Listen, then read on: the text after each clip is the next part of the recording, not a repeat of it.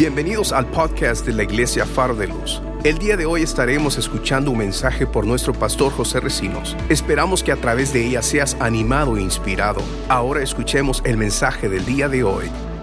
Efesios capítulo 5, versos 15 al 17.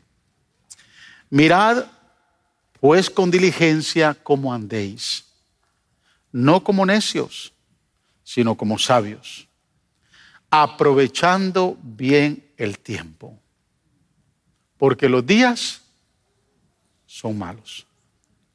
Por tanto, no seáis insensatos, sino entendidos de cuál sea la voluntad del Señor.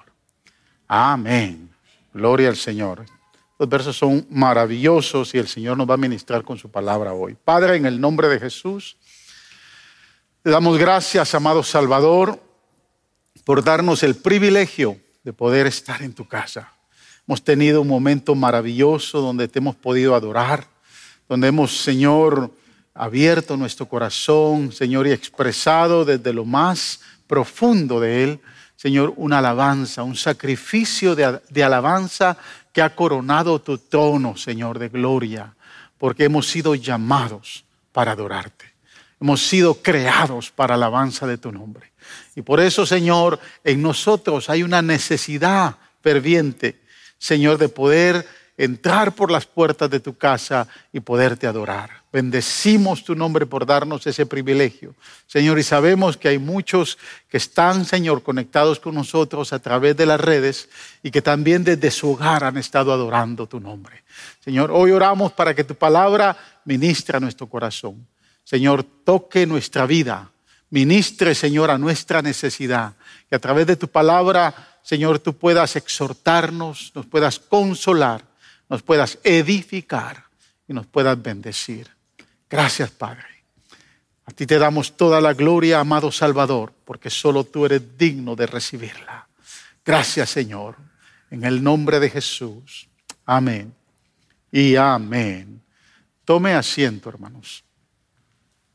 Quiero compartir con ustedes un tema que se lo titulé Visionando en el tiempo. Visionando en el tiempo. ¿Está listo para la palabra? Mire lo que dice. Pablo aquí es poderoso. Mirad pues con diligencia cómo andéis, no como necios, sino como sabios, aprovechando bien el tiempo, porque los días son malos.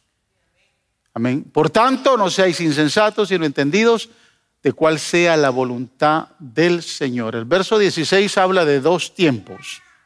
Dos tipos de tiempos que son los dos tipos de tiempos que la Biblia nos enseña habla del kairos de Dios y habla del cronos en el cual vivimos. Dice el apóstol, no andéis como necios, sino como sabios, aprovechando bien el tiempo. Esa palabra tiempo no habla de un tiempo cronológico, habla del el kairos de Dios, porque después de eso dice, porque los días los días son malos. Ahí está hablando de un tiempo cronológico. Cuando habla de días, cuando hablamos del cronos eh, que nosotros vivimos, es el tiempo cronológico, las horas, los días, las semanas y los años que van pasando. Si usted sabe a qué hora se levantó en la mañana, si yo le pregunto la hora, usted va a ver su reloj y va a decir son las 11 y 8. Algunos están diciendo, pastor, no se tarde más de 30 minutos. Ese es el cronos. El cronos que usted entiende. Pero el kairos de Dios es el tiempo de Dios. Es cuando vemos a Dios actuar. Es la intervención divina. Cuando Él va a intervenir como Él quiere, donde Él quiere y donde Él quiere. O sea, es, decir, las oportunidades que Dios nos da y que debemos aprovecharlas. Por eso dice, aprovechando bien el tiempo. No habla del cronos. En este tiempo, ¿cuántos creen que los días están malos, hermanos? ¿Ah? ¿Sabe que los días están malos? Si no es una cosa, es la otra. Y cada día hay noticia que nos impacta más.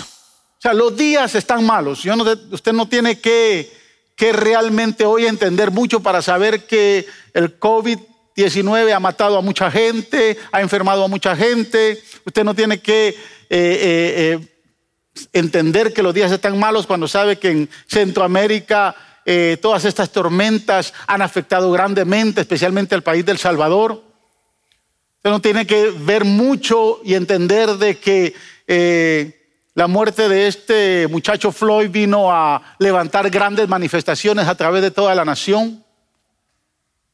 los días están malos. Entender los días es importante. Entonces, es importante porque cuando hablamos de los tiempos, debemos de tener presente que los tiempos cambian. ¿Cuántos creen que los tiempos cambian? Por eso es que cuando usted ve a su esposo o a su esposa después de 20 años, dice, a ah, las cosas han cambiado.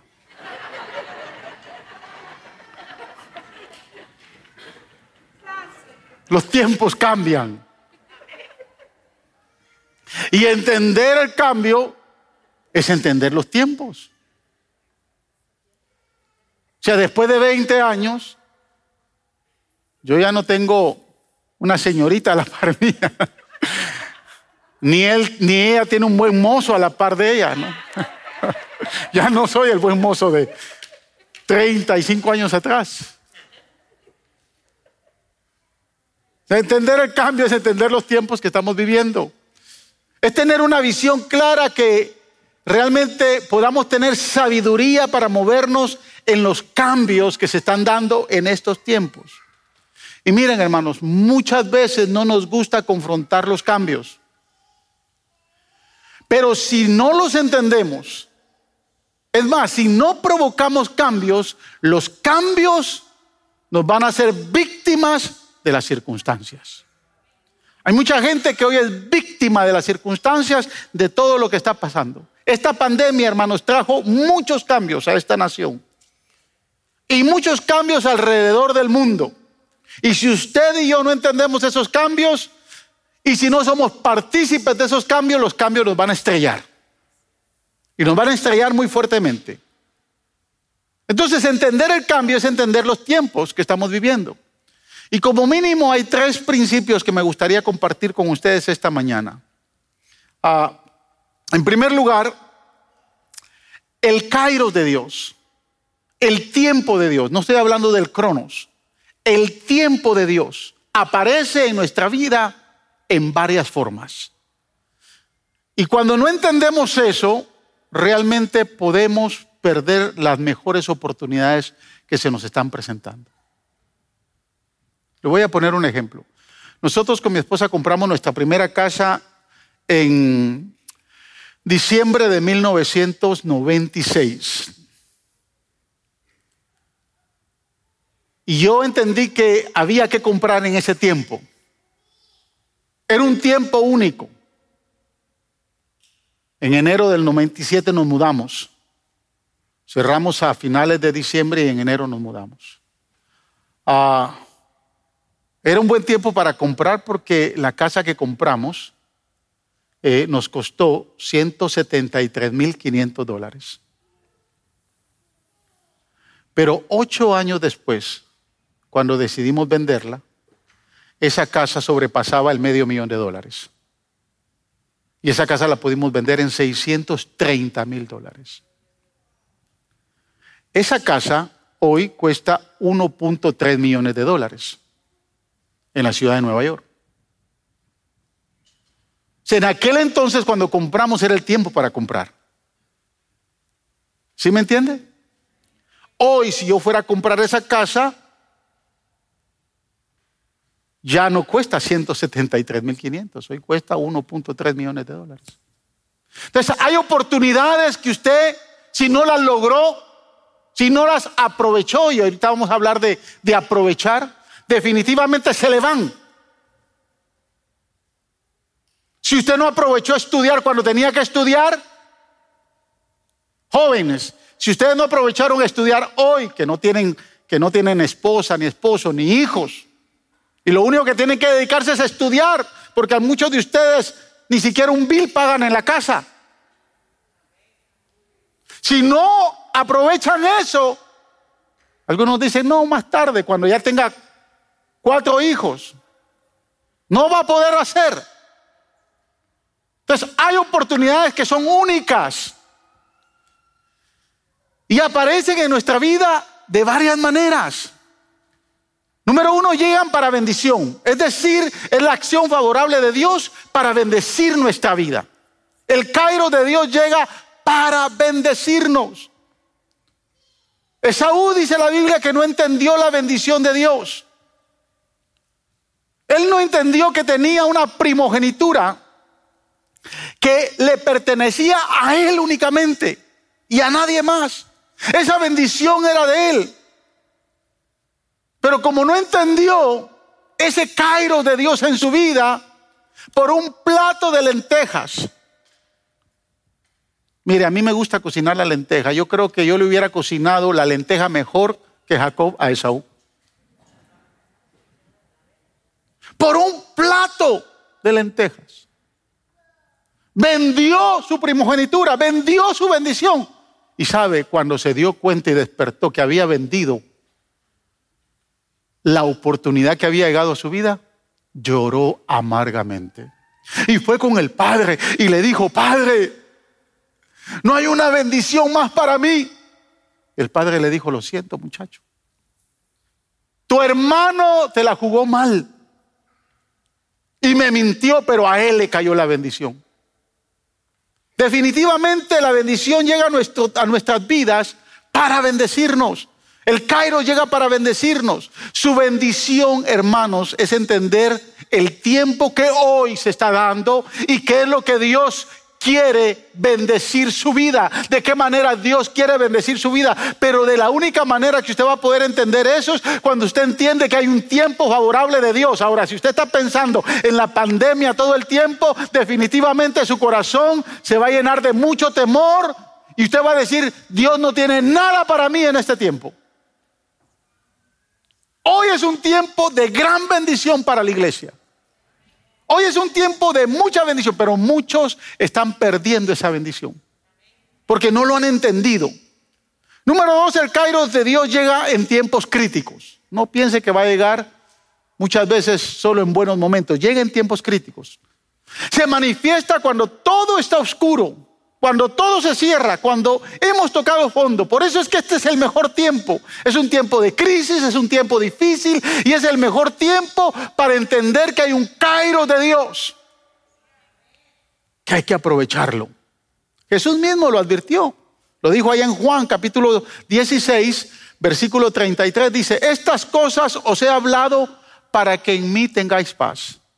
En el mundo tendréis aflicción. Pero escuche, pero confíe. Porque aunque la crisis esté, yo he vencido al mundo. o sea, tan práctico, yo vencí al mundo. Y como yo vencí al mundo, a ustedes los he hecho más que vencedores. Wow. O sea que en este tiempo de crisis hay un Cairo de Dios que está apareciendo y solo a los que se consideran más que vencedores y que entienden que no hay que preocuparse porque aquel que venció en la cruz nos ha hecho más que vencedores, nos va a mantener siendo más que vencedores. Yo sé que aquí todos le van a los astros. La mayoría le da a los astros.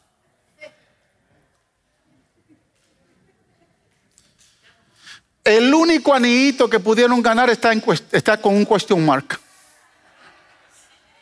El único anillito que han podido ganar.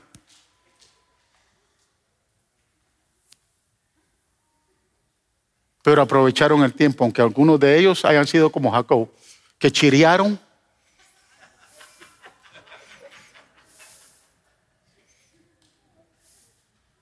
Y nos robaron el campeonato.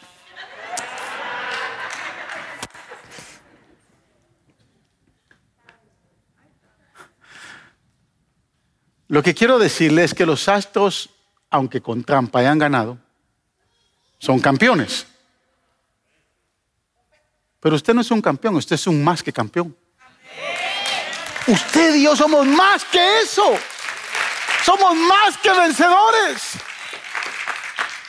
Cristo dijo en Juan 14.1, no se turbe vuestro corazón. Porque en este tiempo de crisis, en este tiempo de pandemia, tienen que creer en Dios y tienen que también creer en mí. Eso lo dijo el Señor. Porque los, el Cairo de Dios, los tiempos de Dios llegan para favorecer nuestra vida y el mejor escenario para eso es este tiempo que estamos viviendo. ¿Con qué ojos usted está viendo esta crisis? ¿De qué manera usted se está relacionando con esta crisis? Cuando Dios nos ha hecho más que vencedores y que es el mejor, es la mejor oportunidad para entender que hay un tiempo favorable para nosotros como iglesia. Tiempo favorable para la iglesia, para su familia, para su vida, para su negocio. Pero va a depender de cómo usted esté interpretando este tiempo favorable. Tercer lugar, el tiempo de Dios. El Cairo llega a principios pequeños.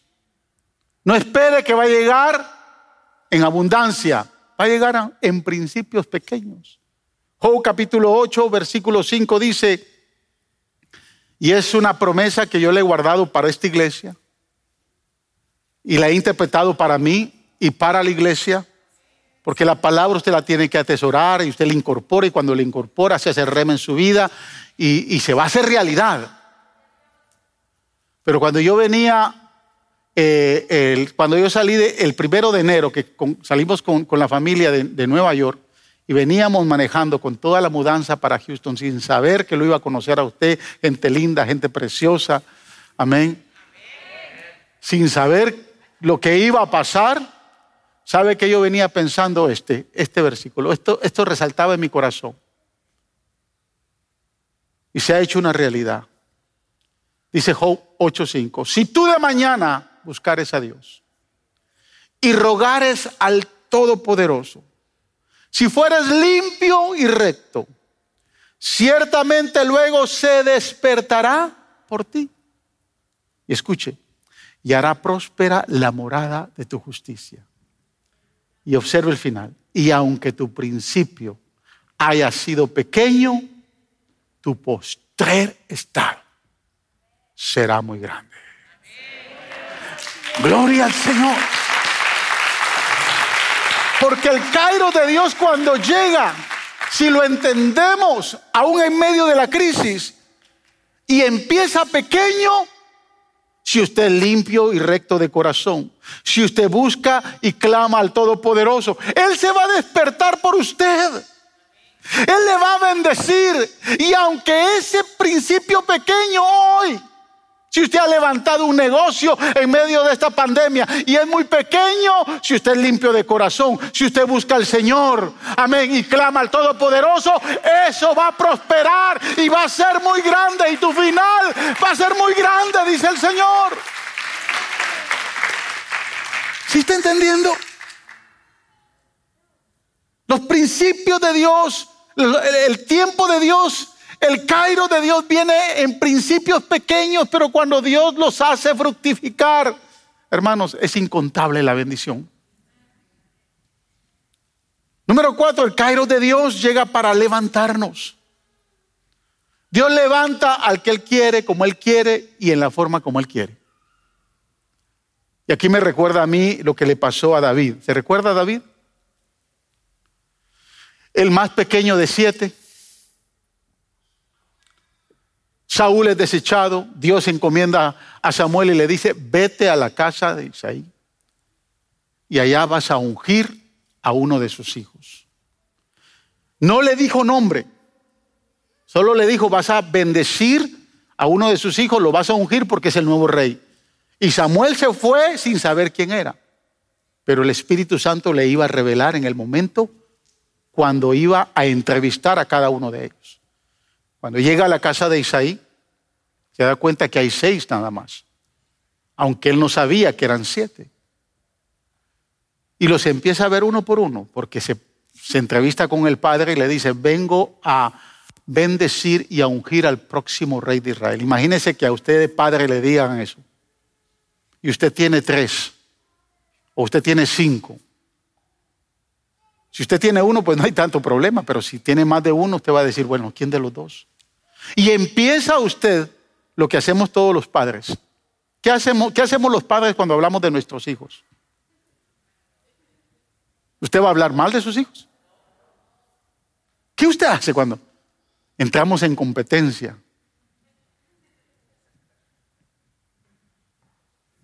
Porque si estamos reunidos en una sala y la hermana Sandra dice, no, pastor, miren, miren, mi, mi hija Carla se acaba de grabar y va, va directo a colegio.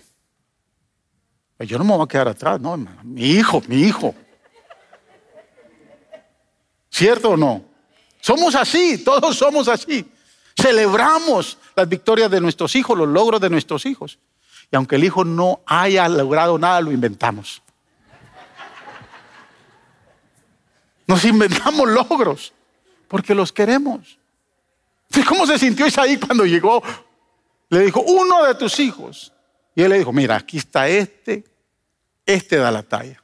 Pero si este no es, el otro, mira, este. Y empezó a, señalar las cualidades. Y pasaron los seis y el Espíritu Santo no le mostró a Samuel quién era. Y Samuel dijo, aquí hay un problema porque el Espíritu Santo no se equivoca. Le dijo, mira, aquí hay un problema porque estos seis no son, ninguno de ellos, tan bonitos, algunos están en el ejército de con Saúl, son bien buenos mozos, tienen la planta de rey, pero no son. Dios no me ha dicho, tú tienes que tener a alguien, algo más.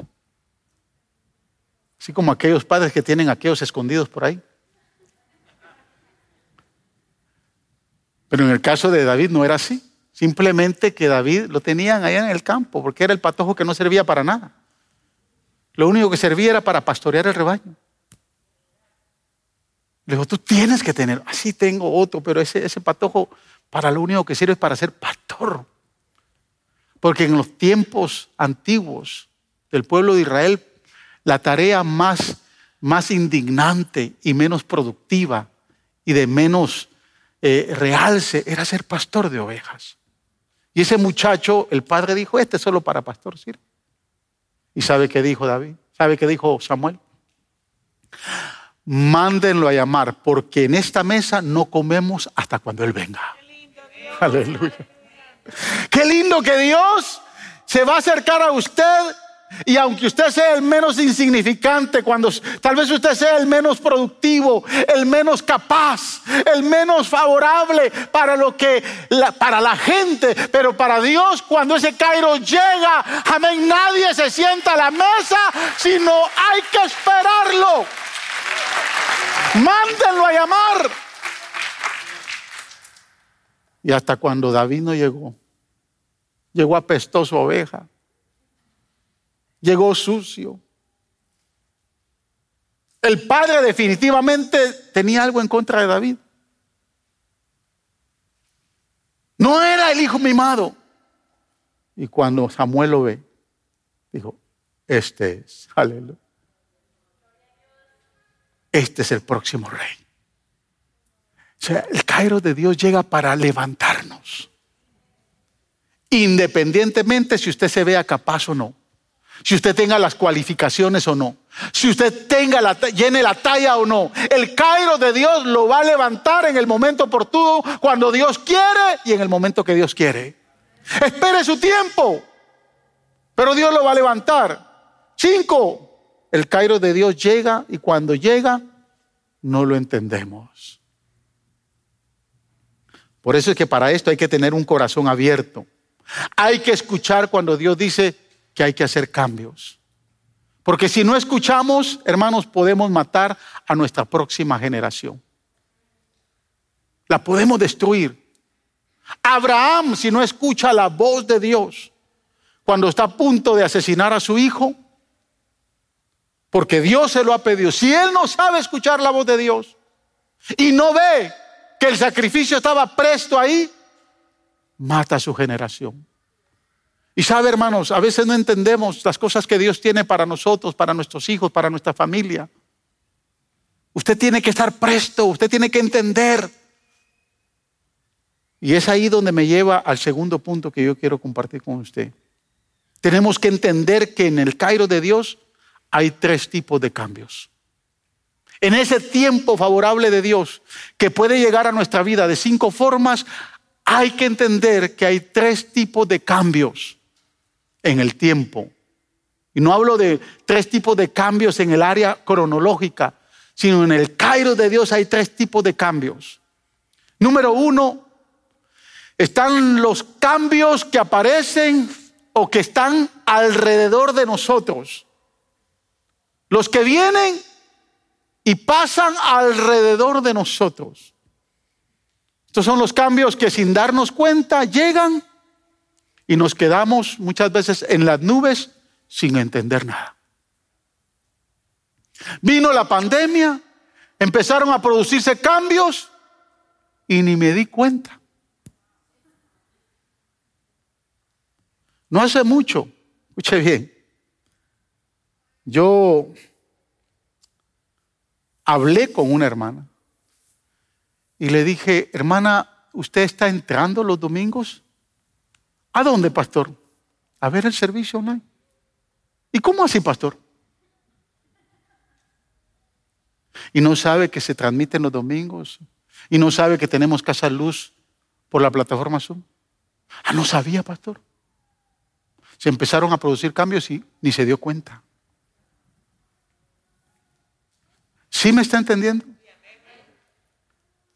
Hay cambios que llegan y pasan alrededor y nosotros en la luna y no nos damos cuenta. Y cuando nos damos cuenta, ya pasaron. Ya el Cairo de Dios se desapareció porque usted andaba en la luna. Andaba mucho en Facebook. Andaba mucho en Instagram. Y no se dio cuenta lo que Dios quería hacer en este tiempo oportuno, en este tiempo de crisis. Son los que pasan sobre nosotros o alrededor de nosotros y ni siquiera nos damos cuenta. La segunda manera como podemos reaccionar al cambio son aquellos cambios que pasan no alrededor nuestro, pero pasan sobre nosotros. Son los cambios que llegan, pero por no estar preparados, aunque los veamos, igual nos vamos a quedar fuera de la película. Porque vino el cambio, pasa sobre nosotros y lo estamos viendo, pero como no me preparé, entonces igual, me quedé, no lo pude aprovechar, no lo pude entender. Y están los cambios que vienen, pero no solamente vienen, son los cambios que nosotros producimos. Son los cambios que nosotros generamos. Son los cambios que nosotros tomamos la responsabilidad. Son esos, esos cambios que nosotros estamos dando cuenta que hay algo y si yo no hago algo, entonces yo voy a ser afectado. Yo tengo que hacer algo. Yo tengo que provocar algo en medio de lo que está pasando. Y le voy a poner un ejemplo. Esther llegó al trono y no entendía mucho. Ella entró a un concurso de belleza, ganó el concurso de belleza. El rey la elige para ser la próxima reina del imperio. Ella no entiende lo que está pasando. Mire, ella no llegó al trono por ser bonita o por haber ganado el concurso de belleza. Ella llegó al trono porque había un plan de Dios. Iba a surgir un cambio. Y ella tenía no solo que estar preparada, pero ella tenía que provocar y generar algo. Por eso es que Mardoqueo cuando ve que está el edicto para matar a todos los judíos, le dice a Esther, óyeme, tú no llegaste ahí. Y quién sabe si llegaste ahí, no estás entendiendo que Dios te llevó ahí para hacer algo.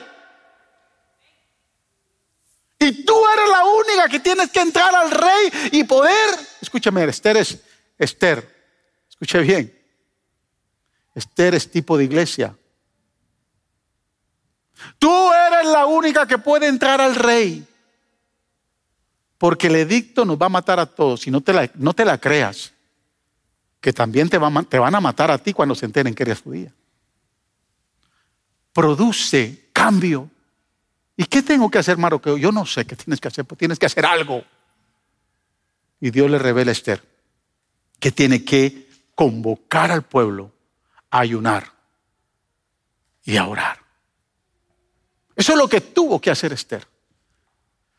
Yo no sé qué es lo que usted está entendiendo, que en este tiempo Dios lo ha llamado a estar acá. Yo me he preguntado muchas veces, Señor, si hubiera nacido no en 1963, hubiera nacido en 1933, tal vez ya no veo la pandemia, hubiera muerto de viejo.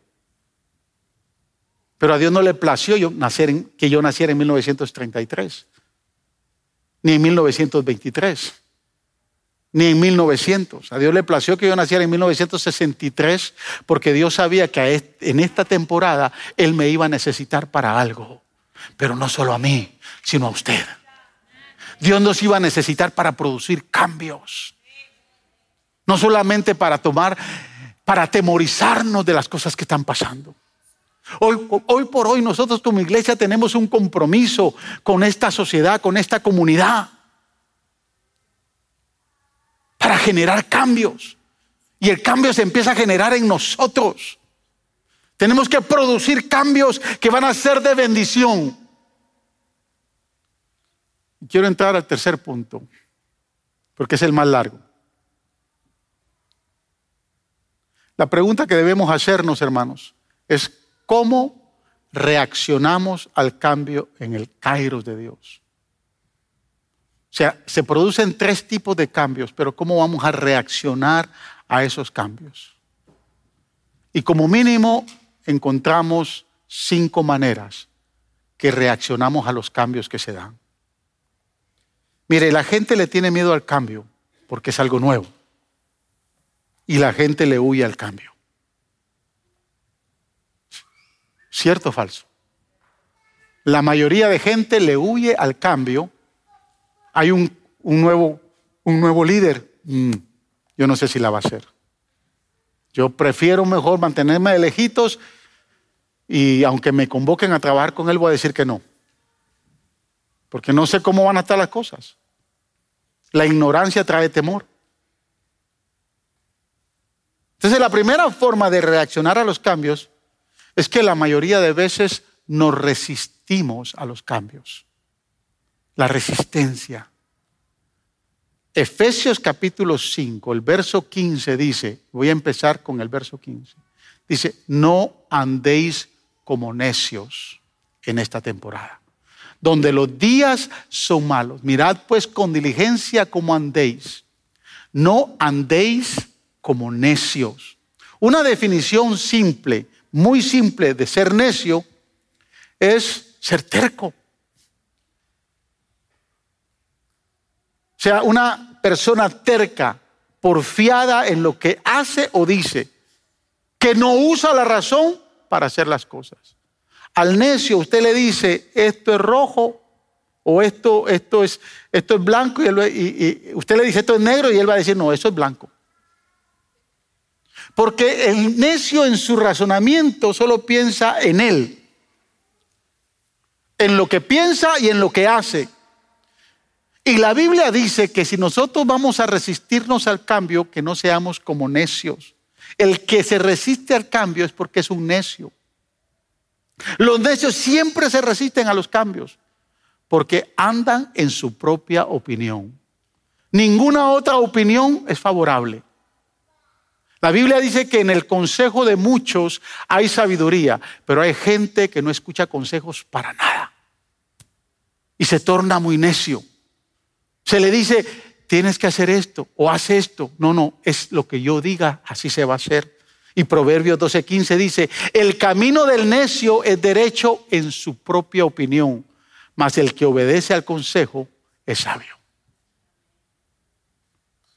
Los necios siempre se van a resistir a los cambios. Y en la iglesia existe mucho esto. Mire, este tiempo es donde se van a empezar a producir muchos cambios, muchos cambios. Si usted no entiende el tiempo que estamos viviendo y se mantiene y se resiste al cambio, definitivamente usted va a entender desde su propia necedad que así es. Si usted no entiende, mire, los hijos, hermanos, usted, los tiene que entender.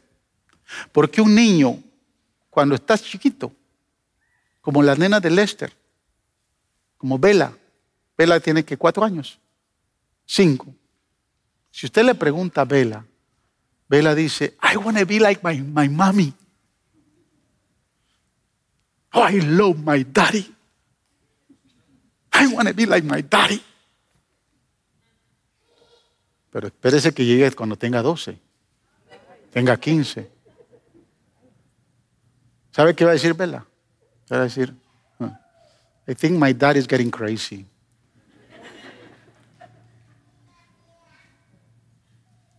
It's outrageous. Ya. Daddy y mami ya. Y cuando tengan 21, papi y mami están locos.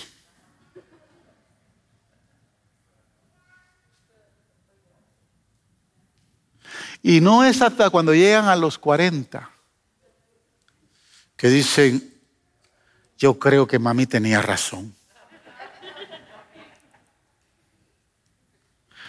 Y ya cuando tienen mi edad, y el viejo ya no existe, usted dice, wow, cómo extraño los consejos de mi padre. En la iglesia así es. El necio en su propia opinión se va a resistir. Y de momento hay muchas cosas que están cambiando y que van a cambiar. Y usted va a decir, pero esta no es la iglesia que yo tenía antes.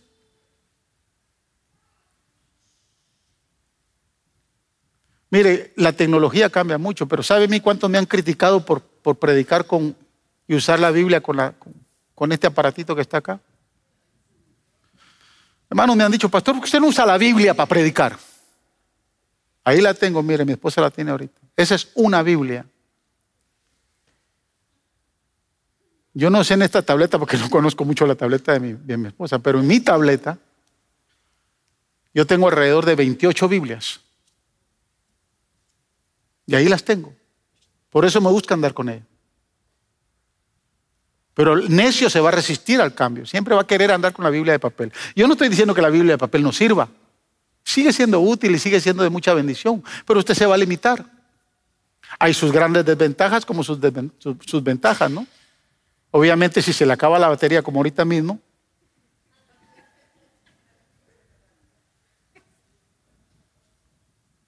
Pero eso no me, no me, limita a entender. Mire, voy a repetir este verso. Dice, el camino del necio, no, perdón, el verso, eh, dice los, sí, el camino del necio es derecho en su opinión, más el que obedece al consejo es sabio. La versión nueva internacional dice, los necios creen que su propio camino es el correcto, pero los sabios prestan atención a otros. Quiero decirle la verdad, quiero decirle algo muy importante cuando se habla de nuestra opinión. Su opinión y mi opinión no es la verdad. Es su verdad y es mi verdad. Pero no es la verdad.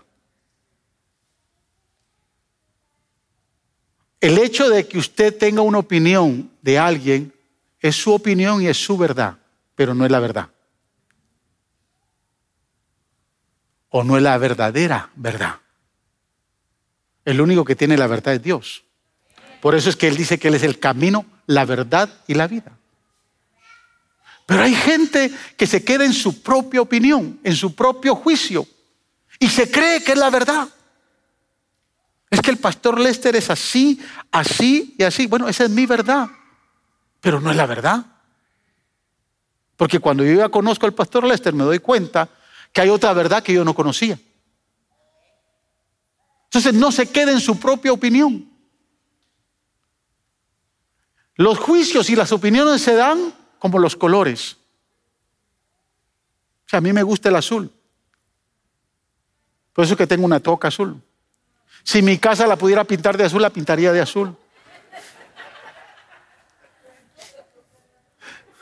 El otro día unas jóvenes de la iglesia me dijeron que tengo una casa de, que mi casa es como una casa de viejos. Yo dije, bueno, está bien, Porque dijeron la verdad, yo no soy joven, yo ya estoy, ya voy para, ¿verdad? Y como la pinté, entonces todavía sigo usando colores tradicionales, ¿no? Que nos gustaron a mi esposa. Si ella la pintan, lo hubieran. Entonces me dijeron, es que los gabinetes de su casa son old fashioned. Y una de ellas me dice, pastor, pero se la podemos pintar los gabinetes. Pues si me los pintan de azul, está bien. En mi propia opinión, a mí me gusta. Que no le guste a usted, no, a mí no me interesa porque usted no me paga el mortgage, usted no me paga, ¿me entiende? El mortgage lo pago yo. O sea, yo no puedo imponerle a usted, a mí no me gusta. Si usted tiene un carro que a mí no me gusta, a usted le gusta, pues es su verdad, es su opinión. Yo no puedo decir, mire, usted sabe que yo soy, yo, yo siempre he sido iPhone. El primer, el primer teléfono inteligente es, es un es un iPhone. O sea, es lo mejor.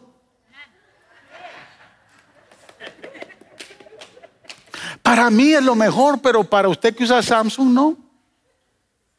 Para usted el Samsung es lo mejor. Pero si yo me quedo con un necio, terco, ¿qué es lo mejor? Muero en mi propia opinión. Si yo no valoro por eso es que dice la Biblia acá, dice, pero los sabios prestan atención a otros.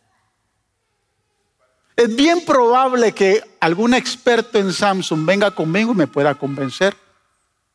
Y, yo pueda, el próximo teléfono que compre sea Samsung.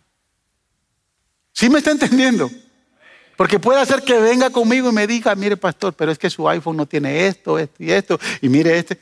Y yo no me he dedicado no me he dedicado a,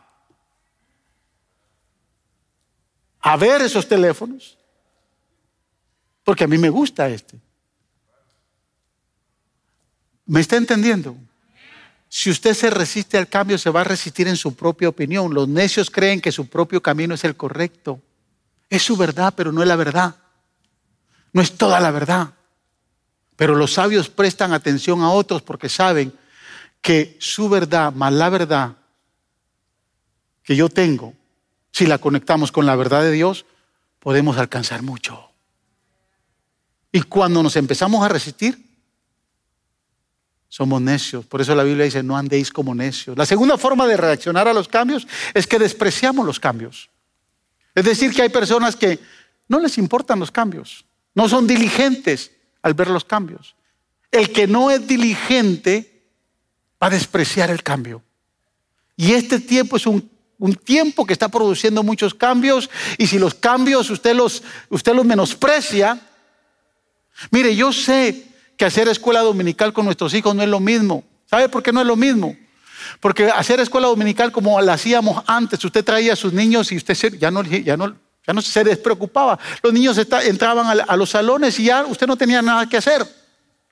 Pero ahora usted tiene que tomar tiempo, sentarse con ellos, meterse. Y usted dice, no, eso no me gusta a mí. Miren con qué salió el pastor ahora. Y empieza a rechazar el cambio. Porque ahora usted tiene que hacer un esfuerzo mayor. Ahora usted se tiene que sentar. Ahora usted tiene que involucrarse más. Cuando venía aquí el domingo, los niños estaban, hay muchos padres que ni siquiera le preguntaban, ¿y qué te enseñó la, maestra? ¿Qué, qué, escuchaste en la escuela dominical? Hay padres que salieron de la iglesia, no le dicen nada a los hijos, hasta el próximo domingo, y así se fueron domingo tras domingo, sin saber que estaban aprendiendo sus hijos. Hay padres responsables. ¿Qué te enseñó la maestra? Ah, pues me enseñaron, me enseñaron que la tierra eh, es plana y que nació de la noche a la mañana. ¿Qué va a hacer usted? Usted va, a venir conmigo, me dice, pastor, mire, mire lo que le están enseñando a mi hijo. Y no crea, yo, yo, yo conozco los padres responsables aquí porque han venido conmigo y me han dicho, mire, pastor, en la escuela dominical mi hijo le, le enseñaron esto y tomamos acción. Pero cuando usted rechaza los cambios, usted no es diligente, Y la, primera declaración que aparece en el verso 15 ahí es, mirad pues con diligencia cómo andéis. Hay que ser diligente. La exhortación es andar con diligencia. El diligente es el que tiene cuidado a ejecutar algo. El que tiene cuidado, diligente, es saber cuidar. El que hace las cosas con prontitud, con agilidad y con mucha constancia. Ese es el diligente. Mirad pues con diligencia como andéis. Pablo está diciendo, miren, con mucho cuidado cómo van a caminar. No caminen como necios ni insensatos, sino sean sabios, porque el tiempo hay que aprovecharlo porque los días están malos. Entonces, cuando vemos que hay un cambio y, lo rechazamos, no somos diligentes. Proverbios 10.4 dice, la mano diligente, mire, mire lo que le pasa al diligente, la mano, la mano del negligente empobrece, mas la mano de los diligentes, de los cuidadosos, enriquece. Si usted se ha enriquecido espiritualmente en este tiempo de la pandemia, ya estamos hablando de que se ha enriquecido espiritualmente. Usted, se ha metido. Como mínimo, como mínimo, aquí en la iglesia tenemos como, aparte de los chats, tenemos eh, seis oportunidades a la semana de recibir palabra de Dios. Y el jueves pasado, que, el pastor Satirio de Santos no pudo estar con nosotros, los caballeros me, me tiraron la chibolita a mí. Y mire, yo andaba bien ocupado, pero dije, vamos a hacer algo. Y andaba evaluando un pasaje de allá del primer libro de Samuel, capítulo 12. Y lo estaba, esa enseñanza la estaba reservando para Casa Luz. Pero dije, vamos a entrarle, porque fue algo así donde cuando usted cocina los frijoles, ah, tiene que sazonarlo rápido y, ¿verdad? Las damas me entienden en esto, ¿no? Cuando el marido está exigiendo eh, comida y usted dice, aquí me lo voy a engañar y me... Porque hay, damas que son, hay madres que son excelentes para eso. Entonces yo me puse a cocinar algo ahí. Y después de la, de la enseñanza me dijeron, la mayoría de los hermanos que entraron el jueves me dijeron, pastor, ¿por qué no se predica ese mensaje el domingo? Eso es para un domingo. Y el próximo domingo lo voy a predicar. Solo que ya va a estar mejor cocinado. Lo voy a cocinar bien, bien, porque no lo, no lo cociné bien. Si usted fue diligente espiritualmente, usted va a ser fructífero. Porque usted está aprovechando todas las enseñanzas que estamos tirando. Si usted es diligente en este tiempo, no está rechazando el cambio, usted está aprovechando el cambio, usted está siendo diligente, está siendo muy cuidadoso, va a ser continuo, va a ser perseverante y entonces va a ser enriquecido. La mano del, del negligente lo lleva a la pobreza. Cuando habla de negligente está hablando de necio. Pero la mano del diligente dice lo enriquece. Mas la mano de los diligentes, de los cuidadosos, o sea, si usted es rico espiritualmente, si usted es rico financieramente, si usted es rico emocionalmente, si usted es rico eh, físicamente, definitivamente usted es un diligente. ¿Y cómo así, pastor, que voy a ser rico físicamente? Sí, si usted tiene cuidado con lo que come. Ahora, si a usted le gusta andar comiendo cualquier porquería, pues se va a empobrecer, su cuerpo se va a empobrecer, se va a enfermar. Ahorita hablábamos con los pastores ahí en la oficina. El pastor Leste me decía, la verdad, pastor, que los que, los que están bien afectados con este virus es porque su, su inmunodeficiente ha bajado mucho. No tiene muchas defensas. Pero si usted de los que tiene, tampoco no se va a descuidar. Si usted es diligente, va a andar con su mascarilla, cuidadoso. Va a andar con su arma mortal, Sí, va a andar cuidadoso, diligente. Aunque no ande con guantes, ande con una cosita de estas. Y no importa que la gente lo vea, que si usted se está lavando las manos 50 veces al día, hágalo. Me dio la mano a mí, sáquelo y échese esto. Diligente, cuidadoso. Si usted es cuidadoso con su cuerpo, sabe lo que va a comer. Va a ser rico. Saludablemente usted va a ser muy rico. ¿Sí está entendiendo, hermanos? O sea, el, el, diligente, dice la Biblia, va a ser enriquecido, va a ser próspero. En este tiempo o somos negligentes o y nos quedamos sin nada, o somos diligentes y nos enriquecemos. La tercera forma de reaccionar a los cambios es que nos preparamos para los cambios. El principio de Efesios capítulo 5, versículo 16 dice, aprovechando bien el tiempo. Y quiero que me escuche esa palabra aprovechar, porque usted puede decir, bueno, yo voy a aprovechar este tiempo para descansar. Me voy a levantar a las 10 de la mañana, voy a chequear eh, mis redes sociales, un par de horas ahí. Después me voy a sentar a ver unas mis dos, tres películas. Y después otra, mi par de horitas en las redes sociales. Y después voy a ordenar un poco de pizza. Y después de la pizza, pues las películas de la noche no pueden faltar hasta las 12, una, porque mañana me levanto otra vez a las 10, 11 de la mañana. Tranquilo, estoy aprovechando el tiempo. Pero quiero decirle que esa palabra que dice aquí el apóstol Pablo, aprovechando, esa palabra en griego es la palabra hexagorazo, que significa rescatar o redimir.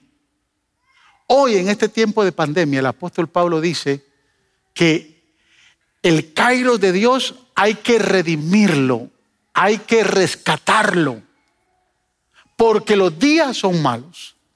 O sea, aprovechar no es lo que su deleite pueda desear hacer. Aprovechar es redimir el tiempo. Todos tenemos 24 horas en un día. Todos tenemos 7 días en una semana. Todos tenemos 365 días en un año. Todos. O sea, Dios nos bendijo a todos con la misma cantidad de tiempo. ¿Está de acuerdo conmigo? Pero no todos redimimos el tiempo como lo tenemos que redimir. O sea, no todos aprovechamos el tiempo como lo tenemos que aprovechar. O sea, el mismo tiempo que usted tiene, a mí la gente me dice, pastor, ¿cómo usted, cómo usted ora tanto? Es el mismo tiempo que yo tengo, el mismo tiempo. Porque no crea que estoy de vago todo el día.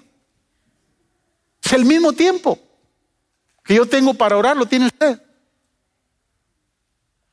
El mismo tiempo para leer la palabra y para estudiar la palabra lo tengo yo y lo tiene usted. El mismo tiempo. El mismo tiempo que usted tiene para ver televisión también yo lo tengo. El mismo tiempo para andar en las redes, en Facebook y en Instagram, lo tiene usted, lo tengo yo. Si la cuestión no es el tiempo, la cuestión es la actitud de redimir ese tiempo. Porque para, para muchos tal vez estar cuatro o seis horas en las redes todo el día es bonito, pero para otros eso no es tan importante. Eso no es tan deseable. Entonces para otros van a redimir el tiempo. ¿Y sabe qué significa redimir el tiempo? Significa que en las 24 horas del día usted va a tener que elegir qué es bueno y qué es malo. ¿Qué le es útil y qué no le es útil? ¿Qué le bendice y qué lo maldice? ¿Con quién se va a relacionar y con quién no se tiene que relacionar? Es el mismo tiempo. Ni usted ni yo tenemos menos o más tiempo. Todos tenemos menos tiempo. Es cómo nos vamos a rescatar, cómo vamos a redimir el tiempo.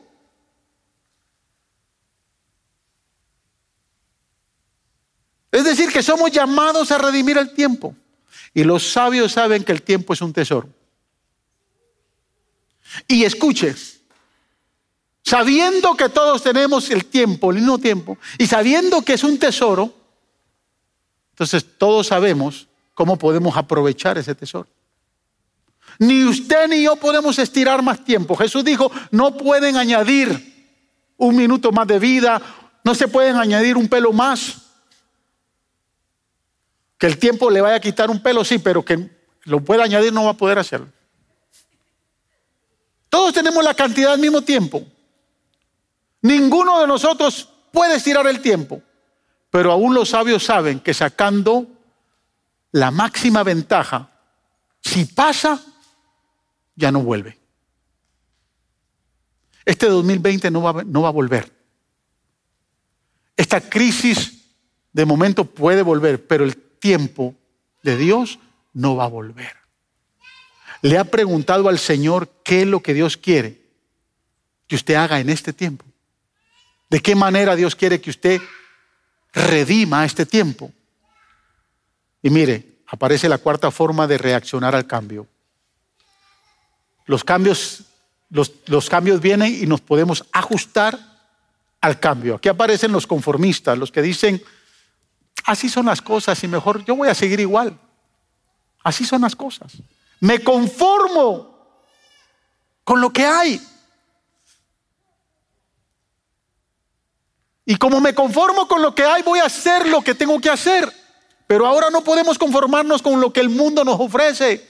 Tenemos que ajustarnos a esos cambios. Efesios 5:17 dice, por tanto no seáis insensatos, sino entendidos de cuál sea la voluntad del Señor. Porque la voluntad del Señor nos permite entender con lo que, lo que dice el apóstol Pablo, no os conforméis a este siglo, sino transformados por medio de la renovación de vuestro entendimiento para que sepáis cuál es la buena, agradable y perfecta voluntad de Dios en este tiempo. ¿Cuál es la voluntad de Dios? Póngase de pie, hermano.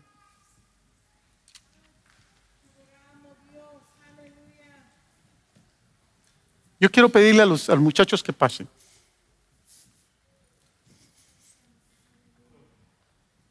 Nada es, nada es más importante que descubrir la voluntad de Dios en este tiempo. ¿Cuál es la voluntad de Dios en este tiempo? ¿Qué es lo que Dios le ha dicho que en este tiempo tenemos que hacer? ¿Cuál es esa perfecta, buena y voluntad que Dios quiere que usted y yo hagamos en este tiempo? ¿Cuál es, hermanos? Vamos a orar. Baje los ojos.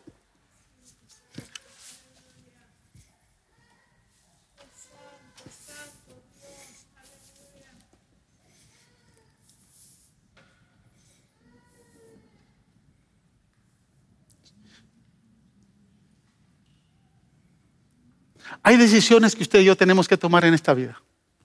Y son decisiones serias. En este tiempo de voluntad, déjemelo acá. No de. Déjemelo acá. La Biblia dice que en el principio, en la, la multitud de consejos hay sabiduría. Y quiero leer los últimos versículos de Efesios, capítulo 5. ¿Me puedes poner los versículos del, del 18 en adelante, hija? 5, 18 en adelante. Nayeli. 5 del 18 en adelante. Pónmelos ahí. Quiero pedirle algo. Mire. No, del 18 en adelante. 18 en adelante. Quiero que lea estos versículos. ¿Cuál es la voluntad del Señor para nosotros en este tiempo? ¿Lo tienes, hija? Mire, dije, no os embriaguéis con vino. Usted me va a decir, pastor, aquí a nadie le gusta el licor. Pero cuando hable de no embriaguéis con vino, está hablando de un deleite. Y de un deleite de la carne. ¿Sabe qué está diciendo? ¿Sabe qué está diciendo la palabra? No le des en este tiempo. La voluntad de Dios es que no le demos el deseo a la carne. No le dé el deseo a la carne. En la cual hay disolución. Antes bien, ¿qué dice? Se lleno del Espíritu Santo. Verso 19. Donde dando siempre gracias por... ¿Le ha dado gracias a Dios por la pandemia? Démosle gracias a Dios porque este tiempo, aunque es difícil, es de Dios. No es un tiempo del diablo, este tiempo es de Dios. Dios lo setió para nosotros. Dios lo estableció y hay que darle gracias a Dios. Gracias a Dios por todo. Versículo 21. Someteos unos a otros en el temor de Dios. Y de ahí en adelante dice, casadas, casados. Y empieza a darnos muchos consejos que tenemos que tener en este tiempo. Usted va a encontrar la perfecta y buena voluntad del Señor. Es importante estar entendido en este tiempo. Un tiempo difícil, pero un tiempo agradable, donde podemos descubrir la voluntad agradable y perfecta de Dios. Gracias por escuchar el podcast de la Iglesia Faro de Luz. Esperamos que la palabra de hoy haya sido de mucha bendición para tu vida. Te motivamos que te suscribas y que bendigas a alguien compartiendo este mensaje. Te esperamos en la próxima semana.